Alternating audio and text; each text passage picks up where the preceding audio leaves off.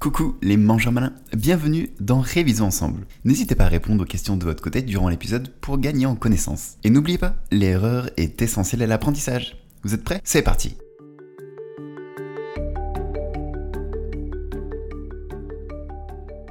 C'est quoi la cystéine?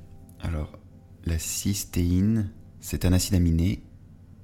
Euh, je crois qu'il est essentiel, mais je suis euh, non, je crois qu'il est non essentiel justement vu qu'on en a euh, dans le corps à des doses suffisantes. Et euh, alors là, je dis peut-être des billets parce que je connais vraiment pas grand-chose sur la cystéine, même rien presque. Donc je crois que à partir d'un dosage atteint, il devient très négatif et que du coup on s'en sert comme marqueur pour identifier l'inflammation, je crois mais je me trompe peut-être. Euh,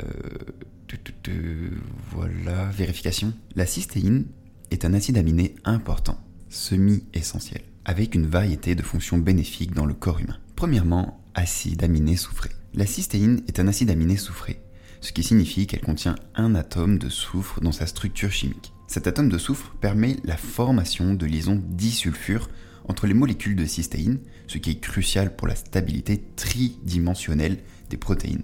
Ensuite, en deuxième, nous avons la synthèse. Bien que la cystéine soit considérée comme un acide aminé semi-essentiel, le corps peut la synthétiser à partir de la méthionine, un autre acide aminé soufré, lorsque la cystéine n'est pas suffisamment rapportée par l'alimentation. 3. Son rôle antioxydant. La cystéine est également connue pour son rôle antioxydant. Elle est un précurseur du glutathion, un puissant antioxydant qui joue un rôle crucial dans la protection des cellules contre le stress oxydatif et les dommages cellulaires, comme la pollution par exemple. 4. L'application médicale et industrielle. En médecine, la cystéine peut être utilisée pour traiter certaines maladies respiratoires ou pour aider la détoxification du corps. Dans l'industrie, elle est souvent utilisée dans la fabrication de produits de soins capillaires et de la peau grâce à sa capacité à favoriser la santé des cheveux, de la peau et des ongles. 5. L'apport alimentaire. La cystéine est présente dans divers aliments tels que la viande, les œufs, les produits laitiers, certains types de noix et de graines et les légumes comme l'ail et l'oignon. Donc les aiacées, je crois qu'on dit. 6. Les suppléments. Des suppléments de cystéine, souvent sous forme de N-acétylcystéine, NAC, très, euh, très répandu, peuvent être pris pour augmenter les niveaux de cystéine dans le corps bien qu'il soit toujours préférable de consulter un professionnel de la santé avant de prendre des suppléments bien entendu. Puis on termine par le rôle dans la biosynthèse des protéines. Comme tous les acides aminés, la cystéine joue un rôle crucial dans la biosynthèse des protéines, ce qui est essentiel pour la croissance et la réparation des tissus. Qu'est-ce que la iatrogénèse? Alors, euh, ça fait longtemps que j'avais pas eu cette flashcard. La iatrogénèse, c'est euh, toute conséquence causée par le professionnalisme de santé, par tout ce qui est lié à la santé en fait. Euh, on pourrait croire que c'est directement les professionnels de santé, euh, euh, médecins, diététiciens et autres, alors que c'est pas forcément le cas. Ça peut être des êtres humains, des robots. maintenant qu'on est dans l'ère, on va dire, de l'intelligence artificielle, des médicaments, des chirurgies, ça peut c'est très vaste, mais c'est en gros toutes les causes, les dommages faits sur la santé causés par le monde médical, en fait, je ne sais pas comment détailler. Vérification. Donc la iatrogénèse, c'est un ensemble de conséquences causées par une pratique professionnelle de la santé. Donc c'est très bien résumé, mais je vais quand même tout de suite vous... Enfin, je vais tout de suite aller chercher des arguments pour détailler un peu plus tout ça, et on se retrouve tout de suite. Ok, donc voici la nouvelle flashcard. Donc la iatrogénèse, ça désigne les effets indésirables ou les dommages causés par un ou des traitements médicaux une intervention ou un conseil donné par un professionnel de santé. Donc vous voyez, ça peut vraiment... Euh, c'est vraiment très large et ça peut être causé par... Euh, on, peut, on peut penser directement au professionnel de la santé, mais ça va bien plus loin que ça. Comme l'a expliqué, un simple conseil, un simple mauvais conseil peut causer, euh, on va dire, des conséquences iatrogènes. donc cela inclut des effets secondaires, des médicaments aussi, les complications chirurgicales et les erreurs de diagnostic. Pensez à la iatrogénèse comme aux effets secondaires involontaires d'une recette bien intentionnée. Imaginez un chef cuisinier, donc le médecin, préparant un plat spécial, le traitement médical, pour améliorer votre santé. Mais parfois, malgré ses meilleures intentions et compétences, le plat peut provoquer une réaction inattendue, comme une allergie alimentaire, entre parenthèses effets secondaires. Cela peut arriver avec des médicaments, des procédures chirurgicales ou même des conseils médicaux. Le chef cuisinier ne visait pas à causer du tort, mais le résultat n'était pas totalement sous contrôle. Donc pour conclure, la iatrogénèse est un aspect important de la pratique médicale, soulignant la nécessité d'une approche équilibrée entre les bénéfices et les risques dans le traitement. Cette fameuse balance bénéfice-risque présente partout. Cela rappelle aux professionnels de santé l'importance et la prudence et la surveillance de l'information des patients sur les risques potentiels associés au traitement. Et avant de conclure cette flashcard, je voulais juste vous partager euh, l'étymologie. Je viens de capter qu'en fait ça pourrait être intéressant de parler dans certains sujets de l'étymologie. Euh, et du coup, l'étymologie de la iatrogénèse, ça vient du grec ancien. Donc iatros, ça signifie médecin ou guérisseur en grec ancien. Et genèse, du coup, signifie origine ou création.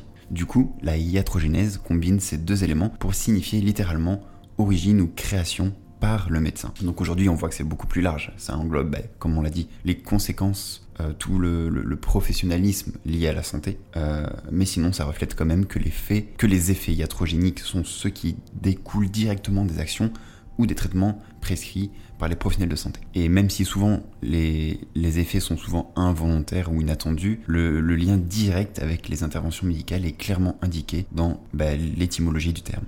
Pourquoi le magnésium et la vitamine B6 sont souvent ensemble Donc euh, on parle directement du coup de, compléments alimentaires. Pourquoi ils sont souvent ensemble dans les compléments alimentaires euh, ben, En fait ils ont tous les deux un rôle euh, majeur dans la stabilité de, l'énergie. Je crois qu'il y a un délire avec la L-Dopa aussi. J'arrive plus à expliquer pourquoi la L-Dopa. Mais en gros ils s'agissent sur des, des, neurotransmetteurs. Du coup ça potentialise... en fait la vitamine B6 et le magnésium potentialisent tout autre effet lié aux neurotransmetteurs. On prend l'exemple tout bête, euh, un acide aminé qui est la tyrosine, elle, elle est c'est un précurseur, c'est juste un exemple, hein, mais c'est un, précurseur de neurotransmetteurs. Et bien du coup, si avec euh, une prise de tyrosine, il y a sous forme euh, alimentaire ou non de la vitamine B6 et du magnésium, ça va potentialiser euh, des effets neurologiques de la tyrosine. Euh, j'arrive pas, j'ai pas d'explication plus précise.